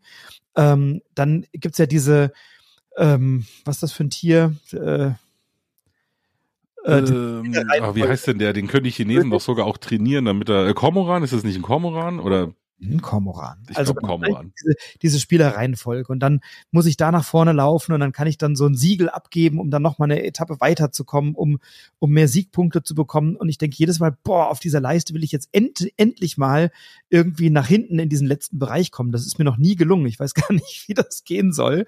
So, und das ist aber für mich so der Anspruch, dann zu sagen, ich habe da richtig Bock, mal das daraufhin zu optimieren, wie das geht, um mal zu gucken, wie das dann in, im Punkteverhältnis mit allem zusammensitzt. Ähm, und, und das ist eben was, was mir an dem Spiel so gut gefällt. Ähm, es ist nicht, es ist nicht so ein Zwei-Stunden-Klopper oder so ein Zweieinhalb-Stunden-Klopper. Klar ist, die Erstpartie dauert ein bisschen länger und wenn du sie zu viert spielst, möglicherweise auch, wenn du mal ähm, ein, zwei Grübler dabei hast oder so, klar. Aber wenn du das zu zweit oder zu dritt spielst und alle kennen das Spiel, dann bist du da in einer guten Stunde irgendwie auch gut durch. Stunde, 75 Minuten, irgendwie sowas kann man gut schaffen. Und dadurch ist es eben nicht so ein, so ein abendfüllender Klopper, sondern das kann man dann eben mal spielen. Und dann habe ich immer hinterher das Gefühl so, oh Gott, jetzt hätte ich gerne noch eine Aktion gehabt oder noch eine Runde hätte ich jetzt gebraucht, um weiterzukommen. Also das, was du gerade kritisiert hast, finde ich gerade eben reizvoll zu sagen, oh Mist, jetzt bin ich ja schon wieder bei der letzten Aktion und habe schon wieder mein Ziel nicht geschafft oder so. Oder ich habe vielleicht was geschafft und was anderes dafür nicht. Und Ganz das, tolles Gefühl. nee, weil es mich eben reizt, beim nächsten Mal zu sagen, was kann ich jetzt beim nächsten Mal anders oder besser machen. Und das Spiel hat schon eine ziemliche Lernkurve. Also ich erinnere mich, wir haben unsere erste Partie zusammengespielt. Äh, im, im Rahmen äh, der, der Messe in Essen waren wir abends im Hotel mit, mit vier Leuten, mit dem Stefan und Sebastian und dann haben wir. Hast Liebe du, Grüße liebe Grüße, genau. Dann haben wir das erstmal zusammengepuzzelt und äh, alles zusammen ausgepöppelt und dann hast du das dabei schön erklärt. Und da ging gar nichts zusammen irgendwie. Da stehst du erstmal da und denkst, oh Gott, was passiert hier? Das heißt, du hast natürlich mit einem riesen Vorsprung, glaube ich, gewonnen, weil du da schon Erfahrung hattest. Hast du noch nicht, ne? Nee, da muss ich protestieren. Nee. Äh, der Sebastian Wenzel, dem will ich seinen Sieg gar nicht abspenstig oh. machen. Der hat damals gewonnen. Der hat nämlich ziemlich schnell den Dreh rausgehabt. Oh. Aber ich gebe dir recht, ich hatte insofern einen Vorteil, äh, ich will mich jetzt gar nicht hier äh, so selber, also ich will jetzt nicht flexen, aber ich habe halt schon gewusst, weil es schon meine dritte oder vierte Partie war, dass man so Kettenzüge auslösen kann. Und ihr habt ganz schön große Augen gemacht, als ich im zweiten, mit dem zweiten Würfel schon, okay, ich meine jetzt hier und dann setze ich da und dann kriege ich das und bam, bam, bam, bam, bam. Und ihr alle so, mm, okay. aber ähm, gewonnen hat dann der Sebastian am Ende. Okay, dass du das noch weißt. Also dann Glückwunsch an Sebastian. Das ist aber auch ein helles Köpfchen, das muss man schon auch sagen. Ähm, aber, aber in der Tat, ne, du musst erstmal reinkommen, was heißen die Symbole, was mache ich hiermit, was bringt mir das, was bringen mir diese Bonuskarten für diese Turmwertung, welche Püppchen kann ich von meinem Tableau nehmen, um die dann äh, auch noch zu nutzen, wenn ich da was freischalte, habe ich auch so Aktionen auf meinem eigenen Spielerboard und so. Und wie das so miteinander kombiniert ist, da brauchst du ein paar Partien, um reinzukommen und dann auch durchzusteigen. Und dann finde ich aber diese Optimierungsaufgabe und zu sagen, hey, jetzt mache ich es besser als beim letzten Mal, finde ich mega reizvoll und mir macht es tatsächlich eine Riesenfreude. Und ich finde es erheblich äh, abwechslungsreicher als die Rote Kathedrale, die ich schon auch gerne gespielt habe, aber die dann so von von der Spannungskurve irgendwie eher gleichförmig war. Und beim bei äh, bei der Weißen Burg habe ich echt so das Gefühl so boah was passiert hier? Dann habe ich so ein so Mind Explosion, dass ich denke, oh da habe ich jetzt das, das möchte ich jetzt machen und da habe ich jetzt äh, richtig Freude dran. Also das ist für mich wirklich ein, ein, ein einer der der sehr starken Titel ähm, des Jahrgangs und der letzten Monate, der mir der mir wirklich gut gefällt. Und der, ich, ich, ich würde sagen, du hast ja vorhin gesagt, du glaubst, er ist, also der ist deutlich über der Komplexität der Roten Kathedrale, die ist ja eher so im Kennerbereich. Und ich würde sagen, die Weiße Burg ist schon im sehr gehobenen Kenner, vielleicht sogar eher im unteren Expertenbereich, würde ich, würde ich sagen, oder? Das würde ich genauso sehen, ja. Äh, und ich möchte auch nochmal betonen, mir gefällt das auch. Also ich finde, man kann es auch super erklären zum Beispiel. Es ist alles sehr stimmig. Äh, du hast schon die Symbolik erwähnt. Ähm, das ist alles einwandfrei. Also da, da, da fällt sie nichts, wie man bei mir zu Hause in München sagt. Das ist alles super. Ich war halt nur in der Schule schon immer der, der in Mathe-Schulaufgaben immer die Zwischenschritte noch aufgeschrieben hat und nicht gleich das Endergebnis. Und das hätte ich mir halt hier auch gewünscht. Ich finde das auch belohnt. Aber nimm mich doch ein bisschen an die Hand, Spiel und gib mir ab und zu mal die Verschnaufpause und lass mich nicht 28 Gedankenschritte auf einmal im Kopf durchdenken. Dann hätte es mir noch besser gefallen. Dann wäre es vielleicht auch ein bisschen zugänglicher gewesen. Möglich, ja. Ähm, was, was ich dem Spiel auch noch äh, sehr anrechne und sehr positiv finde, ist wieder ähm, der, das Preis-Leistungs-Verhältnis mhm. und das Verhältnis äh, Gesamtpaket zu Verpackung. Also ja. Cosmos ist ja, hat ja diese, diese quadratischen Spieleschachteln seinerseits erfunden oder, oder sozusagen mitgeprägt, ne? Und äh, ist jetzt durch die Rote Kathedrale, das war ja da schon auch ein, ein echtes Highlight, ähm, dass diese, diese, dass Devir diese Spiele einfach sehr klein verpackt und dass in dieser kleinen Schachtel wirklich eine ganze Menge drin steckt und dass man das sehr eng und sehr tight packen muss. Also da ist nicht viel Luft drin, da ist auch kein Insert drin, sondern da ist einfach ein sehr clever gestalteter Spielplan, der klug zusammenzufalten ist. Äh, diese drei zusammengebastelten Pappbrücken, die dann auch noch da draufstehen und die ganzen Holzmarker, also das Material finde ich sensationell. Ähm, und es passt einfach in eine vergleichsweise kleine Schachtel für so ein großes Spiel. Ja, wobei die Pappbrücken, die haben wir bei uns in der Erstpartie sogar gleich mal weggelassen, weil derjenige, der auf der anderen Seite vom Brett saß, der hat dadurch teilweise die Würfel nicht mehr gesehen, weil die Brücke dann im Weg stand. Ja, ist nett, hätte ich jetzt aber zum Beispiel nicht gebraucht. So. Du hast ja auch nicht zusammenbauen müssen. Ich habe dir ja noch deine Brücken zusammengebaut. Das klingt so vorwurfsvoll. Du hast gesagt, Service Suite, ich mach, während ihr mal über eure äh, Züge nachgrübelt, mache ich mal die Brücken, weil ihr braucht länger als ich. Ich glaube, das waren deine Worte an der Stelle. Ja, ja, aber deswegen findest du die Brücken auch so toll, weil du sie selber nicht zusammenbauen musstest. Das war schon ein bisschen Fummelei. Ich, sorry, aber das ist ja, das ist ja wie, weißt du, bei anderen holt man sich eine Autogrammkarte und ich habe von dir zusammengebastelte Pappbrücken in meinem Spiel. Also bitte, das ist doch, ist doch was. Ich, ich habe an deinen Teilen rumgefummelt. Das war schön. Ich erinnere mich heute noch gerne dran. Und die anderen haben zugeschaut und dabei über, über ihre Züge nachgedacht. Ähm, ne, aber wirklich auch das Preis-Leistungs-Verhältnis des Spiels, glaube ich, um knapp über 30 Euro. Also es gibt auch durchaus Expertenspiele, die kosten dann das Doppelte oder Dreifache. Und da finde ich wirklich, ähm, es ist ein tolles Gesamtpaket. Wenn man, der Wiederspielreiz ist für mich da, weil ich eben immer besser werden will, die Züge optimieren will. Ich habe richtig Bock immer auf dieses Spiel. Ähm, spiele das jederzeit gerne mit und finde es wirklich einen sehr, sehr starken Titel. Also das kann man nicht anders sagen. Geht ja. mir genauso. Also von Sheila Santos und Israel, Israel Sendrero bei Kosmos erschienen, Die Weiße Burg. Und du hast vorhin gefragt, Japan im 18. Jahrhundert, also 1761. Hi. Ihr. Arigato. Arigato. Ah. Mein Lieblingssatz auf Japanisch. Ich habe ja zwei Semester Japanisch gelernt an der Uni. Ich kann uh. nicht mehr viel, aber einer meiner. Nico des. Nico des, genau. Anatawa otoko desu ka? Bist du ein Mann? Äh, Watashi wa Cheeseburger tabimas. Ich esse einen Cheeseburger. Ja. So. Viel mehr kann ich nicht, aber ein bisschen was ist hängen geblieben. Sehr schön. Also, das war die Weiße Burg und ähm, von der Burg geht's jetzt in die Stadt. Und in dieser Stadt sammeln wir viele Punkte und so heißt auch das Spiel. Es heißt Punktestadt und Punktestadt ist so der legitime Nachfolger von Punktesalat, wird als solcher auch angepriesen und verkauft. Ähm, Punktestadt ist bei Skellig erschienen, und von Molly Johnson, äh, Robert Melvin und Sean Stankiewicz. Und ja, was machen wir bei Punktestadt? Man kann es relativ einfach erklären und wahrscheinlich ist es auch der Titel. Äh, bei dem du vorhin sagtest, na, so, so, so was Aufgewärmtes werden wir heute nochmal haben, möglicherweise. Ich habe auch sehr genau euren Podcast gehört, Brettagoge Podcast mit dem Ersteindruck. Da bist du ja sehr hart mit dem Spiel ins Gericht gegangen. Und ich glaube, da können wir gleich mal gucken, äh, inwieweit diese Gerichtsverhandlung dem Spiel standhält oder das Spiel dieser Gerichtsverhandlung standhält. Denn äh, eigentlich spielen wir tatsächlich Splendor das Kartenspiel. Ne? Also wir haben vor uns liegen eine Auslage, aus 16 Karten. Auf der einen Seite sind Ressourcen abgebildet, auf der anderen Seite sind Gebäude abgebildet in unterschiedlichen Stufen. Das heißt, je später oder je länger das Spiel fortschreitet, desto teurer, desto wertiger, vielleicht desto mehr Ressourcen brauche ich eben, um dieses Gebäude zu bauen. Ähm, auf dem Gebäude abgedrückt, äh, abgedrückt, abgedruckt sind entweder Punkte oder Ressourcen oder beides. Ähm, und dann kann ich eben, wenn ich äh, dieses Gebäude gebaut habe, auch diese Ressource als permanente Ressource nutzen, um mit ihr weitere Gebäude zu bauen. Ähm, und das mache ich so lange, bis die Karten weg sind und dann werden die Punkte zusammengezählt, die mir diese Gebäude bringen. Da gibt es dann unterschiedliche Wertungen.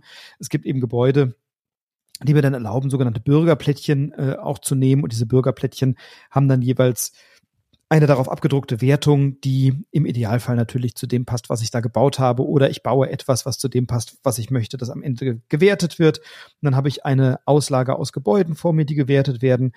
Ähm, ich habe dann Bürgerplättchen, die gewertet werden, und am Ende habe ich noch so Joker Joker-Karten oder Joker-Plättchen, Universalkarten, die gegebenenfalls auch nochmal gewertet werden. Und das ist im Wesentlichen das Spiel. Be kleine Besonderheit ist, wenn ich aus der Mitte eine Ressourcenkarte nehme, dann decke ich eben eine Gebäudekarte oben drauf. Wenn ich eine Gebäudekarte nehme, dann lege ich eine Ressourcenkarte oben drauf. Äh, und das ist etwas, was quasi in jedem Zug irgendwie schief geht und wo man sich fragt, wie war das nochmal? Das hat der Verlag dann auch erkannt und hat äh, sogenannte Marktplättchen beigelegt. Ähm, das heißt, wenn ich mir eine Gebäudekarte nehme, muss ich ein Gebäudeplättchen hinlegen. Wenn ich eine äh, Ressourcenkarte nehme, lege ich ein Ressourcenplättchen hin, damit ich hinterher weiß, was habe ich da weggenommen und was muss ich da aufdecken. Ähm, am Ende macht jeder 17 Züge. So lange dauert das Spiel und wenn ich meine 17 Züge gemacht habe, ähm, dann wird gewertet und dann werde ich mir anschauen, was da passiert. So, und ähm, in eurem Brettagoge-Podcast hast du ja diesem Spiel regelrecht die Daseinsberechtigung abgesprochen. Ist das noch so? Ja, das würde ich tatsächlich immer noch so sehen. Ist aber auch wieder so ein Fall von, was wir eben vorhin hatten. Deswegen habe ich ja schon hier auf den, äh, auf den Teil des Podcasts hingewiesen. Ich kenne halt einfach zum Beispiel Splendor und äh, es ist jetzt nicht wie Splendor. Ich meine, die haben jetzt nicht eins zu eins das gleiche Spiel rausgebracht. Aber es ist halt auch so ein Engine-Builder. Das heißt, ich ähm, äh, sammle Ressourcenkarten, die es mir später leichter machen, neue Karten zu nehmen, weil ich dadurch immer einen Rabatt bekomme. Äh, und am Schluss äh, habe ich mit einer gewissen Kartenanzahl gewonnen und versucht Punkte zu machen. So, das ist halt äh, das Gleiche. Was halt hier natürlich neu dazukommt, ist, dass du da verschiedene Scoring-Karten hast. Das ist vielleicht dann das, was aus Punktesalat mit rüber gerettet worden ist, dass du verschiedene Sachen sammeln musst, irgendwelche Sets oder Kombinationen, äh, besonders viel Natur oder Umwelt heißt es, glaube ich, und besonders viel Energie und so. Das ist halt schon was anderes. Nur ich, und da sind wir auch wieder bei Spellbook, äh, mit dem Verwaltungsaufwand, ich sehe jetzt nicht, dass das ein gutes, äh, ein guter Trade-off ist. Also diese ganze Verwaltung, die ich machen muss, mit Sachen immer hinlegen in dieses Raster und dann äh, ist es jetzt Gebäude oder Ressource, Mist, jetzt haben wir es wieder vergessen. Das gibt mir jetzt dann im Endeffekt nicht so viel mehr an Spaß im Vergleich zu entweder Punktesalat, was so ein bisschen der Vorgänger gewesen ist, wobei ich das eigentlich auch gefühlt, also es spielt sich irgendwie ganz anders oder hat ein ganz anderes Feeling. Äh, und auch im Vergleich zu Splendor, bringt mir das jetzt nicht so viel Neues, dass ich sage, ich muss das haben. Aber natürlich wird es wieder Leute geben oder kenne ich auch jetzt schon Leute, die kennen die anderen zwei nicht und finden das dann super. Und ich meine, es ist auch grafisch schön gestaltet. Mich spricht das auch an. Das hat so eine SimCity-Grafik, ein bisschen so, so stilisierte Gebäude. Ähm, mit äh, tollen Weihnachtseffekten. da ist wohl jemand kurz äh, AfD-mäßig mit der Maus ausgerutscht und auf dem Soundboard gelandet. Hast du gerade gesagt, AfD-mäßig? Ja, dem passiert es doch immer. Maus mit der Maus ausgerutscht. ich bin auf meinem Soundboard gelandet, pass auf. Yeah. So, also genau, das werden wir, glaube ich, rausschneiden. äh, ja, also mir, gef mir gefällt diese SimCity-artige Gestaltung auch wirklich sehr gut. Also es spricht mich komplett an, dieses Spiel. Es ist jetzt nicht, dass ich äh, prinzipiell was gegen dieses Spiel habe. Mit, es hat keine Daseinsberechtigung, habe ich halt gemeint mit, es gibt halt Spiele, die sind sehr ähnlich und ich sehe nicht, was das mir jetzt Neues gibt, was ich nicht bei den anderen schon so ähnlich habe. Und dann brauche ich das halt nicht. Aber nochmal, Leute, die halt vor zehn Jahren Splendor nicht kennengelernt haben, die werden sich vielleicht drüber freuen und sagen, cool, genau das brauche ich jetzt. Ja.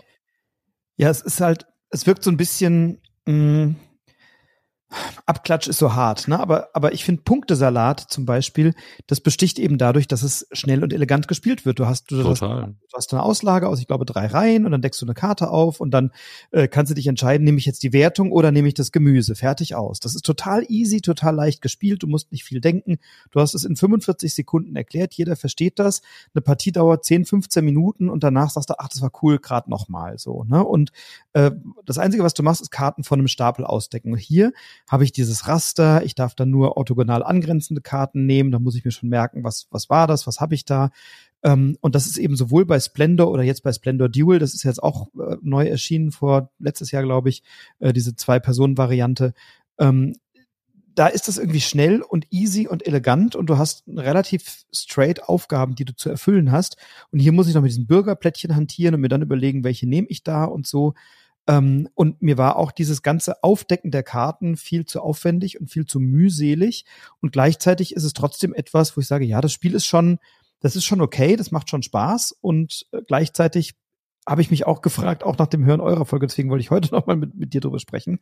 Ähm, warum? Also, warum macht man ein Spiel, was umständlicher ist als die, die es schon gibt, aber mit den gleichen Effekten? Das fand ich irgendwie so ein bisschen, ähm, bisschen Hanebüchen, bisschen Banane. Ähm, also es, ja, glaube ich, ein, ein, ein Spiel für jene, die mit Punktesalat, die sagen, das habe ich jetzt schon ganz oft gespielt und vielleicht Splendor nicht haben wollen oder vielleicht den Platz nicht haben. Punktestadt ist deutlich kleiner verpackt, ist vielleicht ein Vorteil. Ähm, aber es ist halt sehr umständlich, diese ganze Zeit diese Karten auszulegen. Aber wenn man so Engine-Bilder mag und so, dann macht man mit dem Spiel erstmal nichts falsch. Es ist ein, ähm, es ist ein, es ist ein schönes, nettes, kleines Spiel, das halt in der Welt Splendor Punktesalat irgendwie anzusiedeln ist, nur halt ein bisschen umständlicher. Ja, aber trotzdem ja würde ich sagen, auch einigermaßen solide, aber reißt mich auch nicht zu Begeisterungsstürmen hin. Nö. Nö, können wir, glaube ich, so festhalten. Alle Money Johnson, ja. Robert Melvin, Sean Stankiewicz von Skellig Games, Flatout Games AEG im Original und halt eben Punktestadt oder Point City. Ähm, ein Spiel für ein bis vier Spielende, was man in so einer guten halben Stunde dann auch gespielt hat.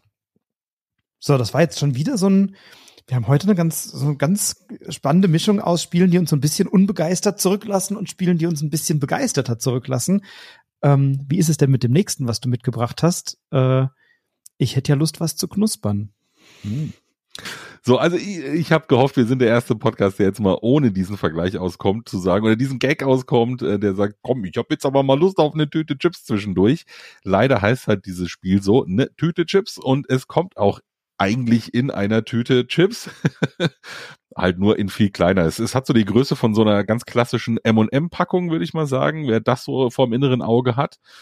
Und natürlich ist da nichts zum Knabbern drin, weil Brettspieler und Chips, ai, das gibt böses Blut am Tisch. Dementsprechend ist da auch wieder nur Pappe drin, die wir alle so lieben, bitte aber nicht essen. Und da gibt's äh, Pappchips, die sehen dann halt anderen auch aus wie Chips, so, so typische Stapelchips, so Pringle-Chips in verschiedenen Farben und die gibt's unterschiedlich häufig. Also boah, jetzt komme ich wahrscheinlich mit den Farben durcheinander. Ich glaube, lila gibt's nur dreimal und orange als das meiste zum Beispiel siebenmal. Und dementsprechend haben wir da eine wilde Mischung an verschiedenen Chips. Und eigentlich ist der Spielablauf ganz einfach, denn über vier Runden ziehen wir einfach immer Chips raus. Einmal fünf, dann vier, dann drei und dann zwei und müssen einfach nach jedem Mal ziehen Wertungen abschätzen, die wir von Anfang an auf der Hand haben. Wir kriegen nämlich jeder sechs Wertungskarten und wir müssen uns einfach immer entscheiden, hm, ich glaube, die Wertung, die werde ich jetzt nicht mehr schaffen nach dem Ergebnis, was da jetzt gerade gezogen worden ist. Oder die Wertung, die sieht gerade sehr, sehr, sehr gut aus. Ich glaube, die behalte ich mal. Denn wir müssen auch nach jeder Runde Wertung wegschmeißen, von denen wir sagen, hm, das wird, glaube ich, nix mehr. Ja, und dann sind es einfach so Wertungen wie am Schluss liegen gleich viel rote wie grüne oder es liegen mehr orangene wie gelbe. Also ich weiß jetzt nicht, ob es die wirklich gibt, aber so vom Prinzip her. Oder als allerletztes Chip wird ein rotes gezogen. Und dann gibt's da ganz wüste Punktzahlen für, von ein Punkt bis 200 irgendwas, habe ich schon auf Karten gesehen. Ich glaube, das ist halt einfach wirklich mathematisch durchberechnet, wie die Wahrscheinlichkeiten stehen, dass das erfüllt wird. Ähm, und dann versuchst du am Ende der Runde die meisten Punkte gemacht zu haben. Der Kniff vor der letzten Runde ist jetzt noch, von den drei Handkarten, die ich übrig habe, muss ich nochmal eine Unterscheidung vornehmen. Eine davon muss ich als Minuskarte werten, die anderen zwei als Plus. Jetzt will ich natürlich, dass diese Minuskarte gar nicht erfüllt wird, weil dann wertet die auch nicht. Dann ist die einfach null Minuspunkte wert. Jetzt hat es diese Wahrscheinlichkeit halt leider an sich, dass dann doch im letzten Moment dieser blöde Idiot an der anderen Seite vom Tisch doch diesen Chip rauszieht, der die dann doch noch erfüllt und ich das gar nicht wollte. Es ist also eine hochemotionale Geschichte oder genauso gut im letzten Moment wird noch die Chip, äh, das Chip-Ding da rausgezogen, was ich brauche, um dann doch meine irgendwas 100 so und so viel Punkte zu machen. Finde ich super emotional und halt auch sehr schnell gespielt. Und wir haben da schon drüber gesprochen, deswegen kennst du den Vergleich jetzt schon. Ich habe lange überlegt, an was mich das erinnert hat. Und äh, ich bin dann im Endeffekt bei Jörg Dräger und gehe aufs Ganze gelandet mit seinem Zong weil jede von diesen Runden fühlt sich so an für mich, als stünde jetzt Jörg Dräger vor mir und sagt, na, wollen Sie jetzt Tor 3 oder Tor 2 oder doch lieber eins? Und dann sagst du, ja komm, eins schmeiß ich weg.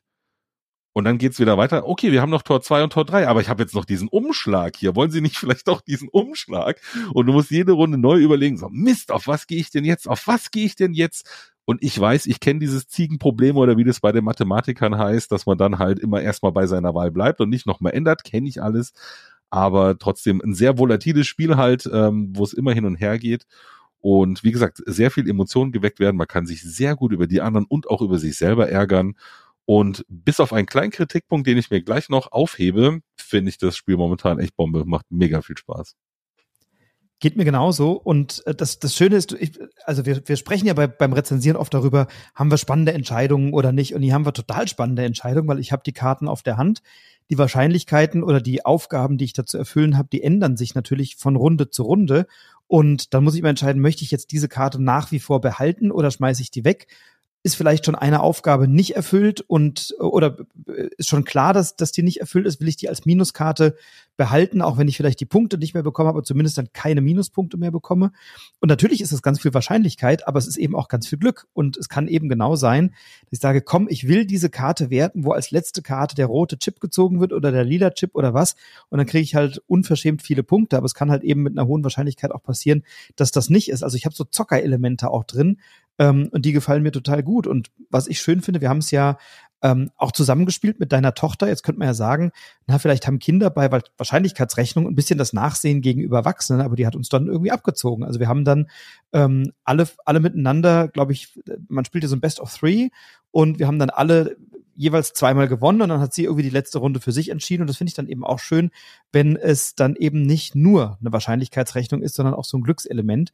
Und das ist das, was mir, was ich an dem Spiel echt cool finde du bekommst die Karte, du musst dich entscheiden, dann werden diese Chips rausgezogen und du denkst jetzt bitte zieh doch endlich so einen scheiß gelben Chip da raus und dann kommt halt eben der rote und das äh, ist was, was ich, was, was mir wirklich gut gefällt. Ich finde die Aufmachung phänomenal, ist ja wirklich aus wie eine Tüte Chips und diese ganzen ähm, Verlagsangaben, Spieleranzahl und äh, Dauer und was weiß ich, das sieht dann aus wie so ein Nutrition Score irgendwie auf der Rückseite, also die komplette Aufmachung des Spiels ähm, total attraktiv, macht Spaß, ist ein, ist ein, ist ein schönes Ding. Ähm, und ich finde es auch ein wahnsinnig tolles, äh, tolles Absackerspiel. Ich habe es aber jetzt tatsächlich auch wirklich nur ein einziges Mal bisher gespielt, nämlich mit dir und mit deiner Tochter und hatte da aber echt richtig Freude dran und möchte das Spiel jetzt unbedingt haben und äh, häufiger spielen, weil ich fand es wirklich richtig, hat mir richtig Freude gemacht. Es ist ja eigentlich ein, ein, ein Back-Deconstruction-Game oder ein Back-Debuilder oder sowas, äh, wo du halt sonst bei Orleans Sachen in den Beutel reinschmeißt, um Wahrscheinlichkeiten zu erhöhen, wird dir hier jedes Mal die Wahrscheinlichkeit niedriger, dass dann doch noch dein Chip gezogen wird, weil du immer Sachen rausholst aus dem Beutel. Also im Prinzip ist es eine Umkehrung von diesem Backbuilding. Äh, ganz clever gemacht in dieser kleinen Schachtel oder in dieser kleinen Packung, muss man ja sagen. Schachtel ist es gar nicht. Und das Witzige ist ja auch, man hat wirklich dieses Chips-S-Feeling, gell? Wenn du da rumkruspelst in der Tüte, um die Chips rauszuziehen, es klingt halt auch genauso wie so eine Tüte Chips. Also Produktdesignmäßig alles richtig cool gemacht. Einziger Kritikpunkt, es geht bis fünf Spieler und auch da spielst du bis jeder drei Runden oder nicht bis jeder, bis einer drei Runden gewonnen hat. Und ich hatte halt leider schon die Partie, in der alle zweimal gewonnen haben und dann erst einer die dritte. Das heißt, wir haben die maximale Anzahl von elf Runden gespielt. Und das trägt das Spiel halt einfach nicht, auch wenn jede Runde nur zwei Minuten dauert oder lass es drei sein vielleicht. Es geht echt ratzfatz oder wie ich als Englischlehrer natürlich immer sage, ratzy fatzy, aber nichtsdestotrotz zu lange dann. Also ich würde mir da wünschen, dass das dann einfach weniger Runden geht, ähm, dass man vielleicht irgendeine Punktescore hätte oder sowas. Zu dritt und zu viert noch nicht so problematisch, aber zu fünf kann sich's dann tatsächlich ziehen und dann trägt das einfach nicht von diesem kleinen Mechanismus her, leider. Ja, das wäre jetzt meine Frage gewesen, weil ich, wie gesagt, nur einen Ersteindruck habe bisher, äh, wie so der Wiederspielreiz ist, wenn man das Ding halt schon eine Handvoll Mal gespielt hat in unterschiedlichen Konstellationen, aber ähm, dann hast du es eigentlich beantwortet. So, das ist ähm, ja, aber also wirklich ein tolles äh, ein tolles Spiel, ein tolles Produktdesign. Und du hast mir ja gesagt, als wir angefangen haben, ja, mir fällt da so, ich habe da so einen Vergleich, ich habe die ganze Zeit überlegt, nach welchem Spiel fühlt sich das an? Weil so richtig ist mir da nichts eingefallen, aber geh aufs Ganze. Das Feeling ist tatsächlich so, weil du hast diese Karten auf der Hand, denkst so, oi, oi, oi, wie entscheide ich mich jetzt, was mache ich jetzt damit? Also tolles Ding und bisschen Push Your Luck ist mit drin. Also viele, viele Komponenten, die da echt Spaß machen. Nehme ich den Staubsauger, der auch Haare schneiden kann, oder die Reise nach Mallorca? Ah, nee, ich nehme lieber den Song und das Tor, das Tor 3 und die gelbe Palette und die Waschmaschine aus der grünen Palette. ja, oder so ein Mini-Toyota oder was es da immer noch so gab, so ganz schrubbelige Autos. Naja. Ja. Waren halt die 90er. So, also ein Auto gibt's nicht bei eine Tüte Chips, aber immerhin viele, viele Punkte. Ein Spiel von Mathieu Aubert und Theo Rivière, die ja in den letzten Jahren auch ja, äh, schon einige, mit einigen, bei einigen Spielen sehr auf sich aufmerksam gemacht haben. Also Theo Riviere kennen wir zum Beispiel auch von Sea Salt and Paper äh, oder auch von Unlock hat er was gemacht, Draftosaurus, The Loop. Also da sind ja viele, viele Spiele erschienen und entstanden, die auch sehr überwiegend gut angekommen sind. Und die Tüte Chips reiht sich damit ein ist im Deutschen bei Huch erschienen, glaube ich, oder? Ja, ich glaube bei Huch ist es. Ja, ja, das ist richtig, genau. Sehr schön. Ja, dann kommen wir jetzt zum letzten äh, Titel für die heutige Folge. Und da habe ich jetzt. End it if you can. Oh, sehr gut. Äh, ja, ich habe mal eine Frage. Was würdest du denn sagen? Was ist äh, früher erschienen? Mensch, ärger dich nicht oder Tetris? Mensch, ärger dich nicht, weil das als Pachisi im Ersten Weltkrieg schon aus Indien rübergebracht worden ist.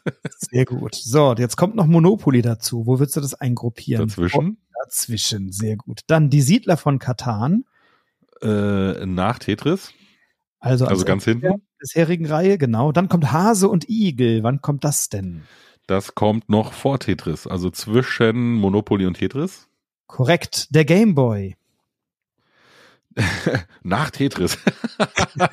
nee, also zwischen, äh, also vor Tetris. Ich, so langsam wird's eine Memory-Aufgabe für mich hier, aber vor Tetris, kurz vor Tetris. Falsch, genau. Der Game Boy ist nach Tetris erschienen. Tetris glaube ich voll, vorher schon auf so kleinen Pocket äh, ah. erschienen so. Also der Game Boy ist nach Tetris, aber vor die Siedler von Katan erschienen, damit du jetzt nicht da dir tausend Sachen merken musst. Das ist im Grunde das Spiel. Schätz it if you can ist bei Moses erschienen, ein Spiel von Ralf zur Linde. Und wir machen genau das. Wir schätzen. Und wir bekommen interessante Fragen oder wir bekommen solche ähm, Reihen und müssen dann in verschiedenen Kategorien etwas werten. Also zum Beispiel ähm, Tiere nach Maximalgewicht, es gibt Texte nach Anzahl Wörter, Spiele und Spielzeug nach Veröffentlichungsjahr, das hatten wir gerade, Ereignisse der Weltgeschichte, Bundeskanzler und so weiter und so fort. Ähm, das ist aber eben nicht immer so leicht, denn was wir machen ist, wir wollen diese Begriffe in eine Reihe bringen, in eine chronologische oder Gewicht oder was auch immer. Das ist dann immer mit angegeben, von klein nach groß, von früher nach heute, was auch immer. Und das ist in so einen Schuber oder in so ein Brett eingeschoben, in so ein Spielbrett eingeschoben mit so Fenstern. Und dann haben wir eben besti einen bestimmten Bereich, in dem die Lösung ist, der ist mit so einem kleinen Holzglotz abgedeckt. Und dann spielen wir erstmal oder schieben wir erstmal nach oben und schauen uns die ersten beiden Begriffe an. Und dann haben wir so kleine farbige Klötzchen. Und wer vielleicht farbfehlsichtig ist, der hat auf diesen Klötzchen auch noch ein Symbol und muss dann eben entscheiden, in welche Reihenfolge werden diese beiden Klötzchen gelegt. Also ein bisschen dieses Anno Domini-Prinzip, was war früher oder wann sortiere ich das ein. Und dann gebe ich das weiter und der nächste Mitspieler, die nächste Mitspielerin in der Reihe kann dann entweder das anzweifeln oder kann das übernehmen. Wenn es übernommen wird, bekomme ich zwei Punkte. Wenn es angezweifelt wird, wird eben geschaut, ob es korrekt oder inkorrekt angezweifelt wurde, gibt es eben entsprechend auch mal einen Minuspunkt.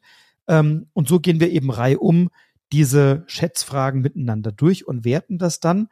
Und das ist manchmal ganz schön tricky. Am Ende haben wir noch mal eine Möglichkeit, ähm, vor der letzten Wertung sozusagen nochmal anzuzweifeln und gegebenenfalls umzusortieren, wenn ein Fehler mit dabei ist. Und darüber machen wir Punkte und das spielen wir entweder so lange, bis jeder und jede einmal begonnen hat oder bis jemand die Maximalpunktzahl von, ich glaube, 30 oder sowas erreicht hat. Und äh, dann endet das Spiel auch. So. Ähm, also ein relativ schnell erklärtes Schätzspiel mit diesem ja, klassischen, würde ich fast schon sagen, Anno Domini-Prinzip, Ereignisse oder Elemente relativ zueinander zu ordnen. Es lebt aber aus meiner Sicht auch davon, dass nicht jede Frage so komplett eindeutig ist. Also zum Beispiel bei der Frage nach Bundeskanzlern stehen da halt nicht die Namen der Bundeskanzler, die man dann in eine Reihenfolge bringen darf, sondern dann steht eben manchmal geboren im Königreich Württemberg oder heißt E, wie hieß er? Ich weiß den Namen nicht mehr. Fra Fram. Fram. ist ja ein eigentlicher Nachname. Ja.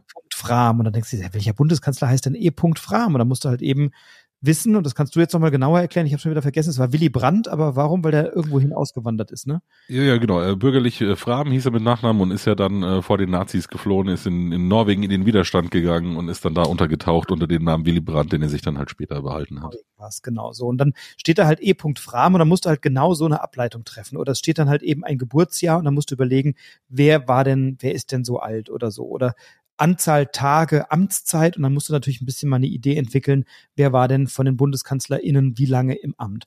Und dadurch finde ich diese, diese Fragen, die, die, diese Fragenqualität sehr, sehr hoch und anders als bei einem Quizspiel, wo du eben etwas wissen musst, kannst du es halt hier schätzen oder kannst eine Vorannahme treffen und kannst dir was überlegen und tappst dann eben manchmal in so eine Falle, wie dass du sagst, naja, der Gameboy muss doch logischerweise vor Tetris gewesen sein, aber ich glaube, Tetris war vorher schon so ein Arcade-Spiel, was man eben spielen konnte, äh, bevor es dann diesen Gameboy gab in den 90ern ähm, oder ja, doch 90er muss es gewesen sein. Ende der Ende der 80er. Jetzt fällt mir sogar ein, ich habe dazu mal einen ganz interessanten Podcast gehört, weil die Jungs, die Tetris erfunden haben, ich glaube, die sind sogar ziemlich übers Ohr gehauen worden. Das war wieder so ein Ding, äh, das haben die irgendwie an der Uni für ihre Computer, die sie damals hatten, da entwickelt und dann hat sich jemand gedacht, äh, das will ich doch in Amerika auch rausbringen und so. Also das ist eine ganz krude Geschichte. Ihr müsst mal nach Tetris und Podcast und ich glaube Radio Wissen war es oder so, aber sucht mal nach Tetris und Podcast. Das ist eine ziemlich abgefahrene Story, äh, wie das Ganze entstanden ist. Jetzt fällt es mir gerade wieder ein.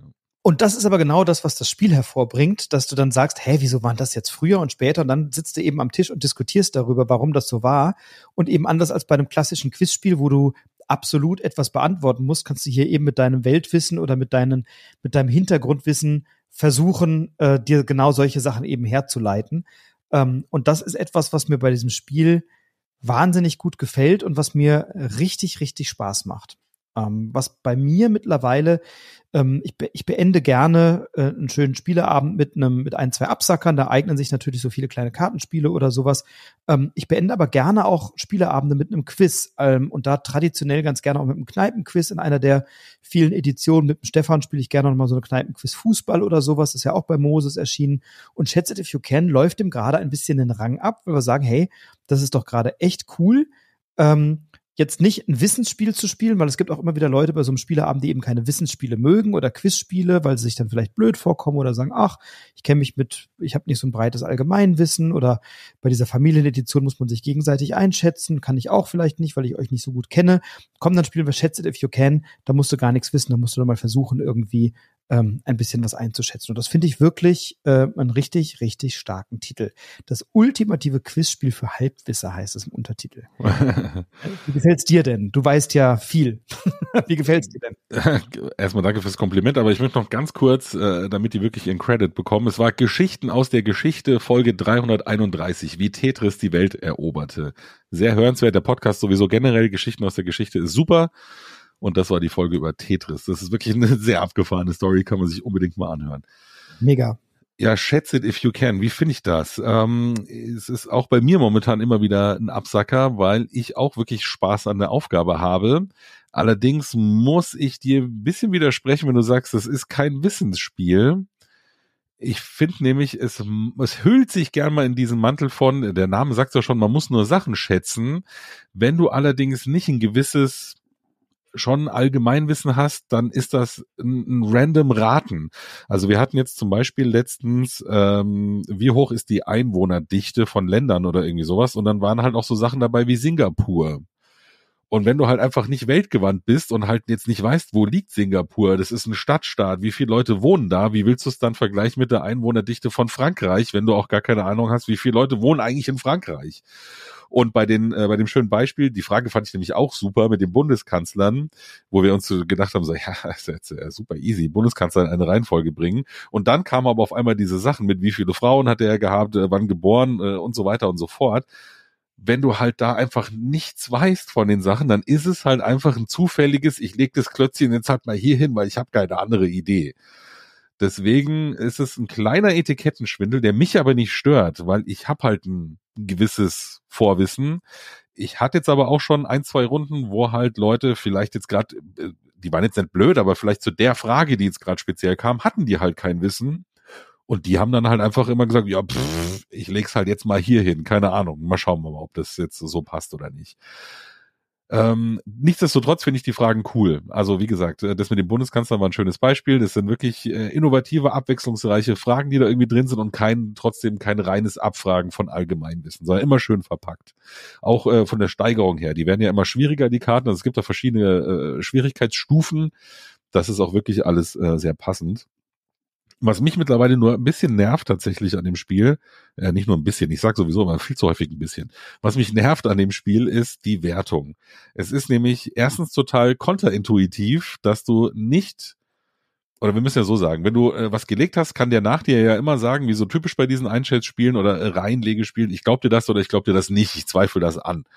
Und wenn dann angezweifelt wird und es ist tatsächlich falsch, kriegst nicht du als derjenige, der zuletzt dran war, Minuspunkte, sondern der andere, der dich richtig angezweifelt hat, kriegt dafür Pluspunkte und du kriegst einfach deine Pluspunkte nicht. Wie oft ist es uns schon passiert, dass wir gedacht haben, oh ja, ich habe ja, ich wurde angezweifelt, die Reihe ist falsch, ich muss zurücklaufen. Und dann immer so, nee, du bleibst stehen, wo du bist, der andere läuft dafür weiter vor.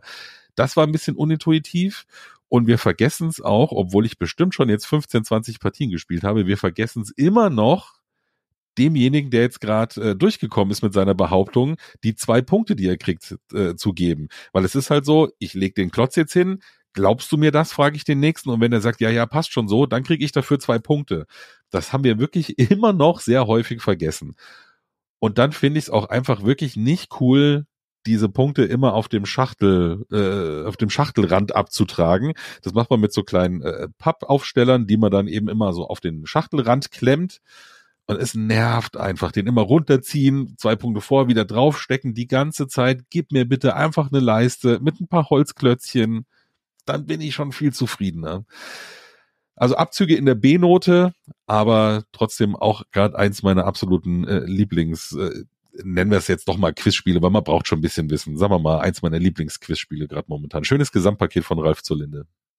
Ja, definitiv. Also mein, mein Highlight an dem, äh, an dem Spiel ist, ähm, also ich muss auch immer wieder diese Punkte nachgucken. Also ich finde es nicht intuitiv und du musst immer wieder nachblättern, wie war das jetzt nochmal? Und das finde ich dann eine, ähm, ja, da kriegt das, kriegt das Spiel vielleicht ein paar Abzüge. Ähm, was ein Highlight für mich ist, ist, du kannst bei dem Spiel bluffen. Ähm, also wenn du mal was nicht weißt, kannst du natürlich anders als bei einem Quiz, wo es um absolutes Wissen geht, kannst du natürlich mal sagen, äh, ja, das weiß ich doch, das ist doch klar. Und dann legst du das Klötzchen dahin und denkst dir irgendeine fadenscheinige Begründung aus. Das ist ja auch was, was ich bei Anno Domini oder so auch immer sehr gerne mache, dass du einfach mal was behauptest und was dahin legst und dann ist schon irgendwie gut. Ähm, ich spiele zuerst den Bären. So, ja, Schnitzeljagd. mein Lieblingsbluff momentan. Trash Talk, ja, das ist auch geil. Aber das, das fördert eben so ein bisschen Trash Talk. Und was ich aber wirklich spannend finde, ist, ähm, du guckst immer hinterher auf dieser Karte nach und dann diskutiert man noch mal ein bisschen oder dann weiß jemand noch mal was beizutragen oder so. Ich wusste nicht, dass Willy Brandt äh, einen bürgerlichen Namen hatte. Ich wusste, der war geflohen, aber ich wusste jetzt nicht mehr wohin und dass der eigentlich anders hieß, das war mir tatsächlich nicht bewusst. Haben wir im Geschichtsunterricht nicht gemacht oder ich habe nicht aufgepasst.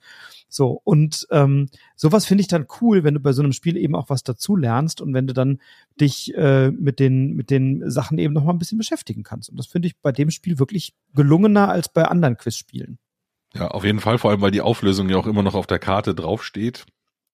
Habe ich gerade übrigens noch vergessen. Ich finde es immer ein bisschen fummelig, die in dieses Brett reinzuschieben.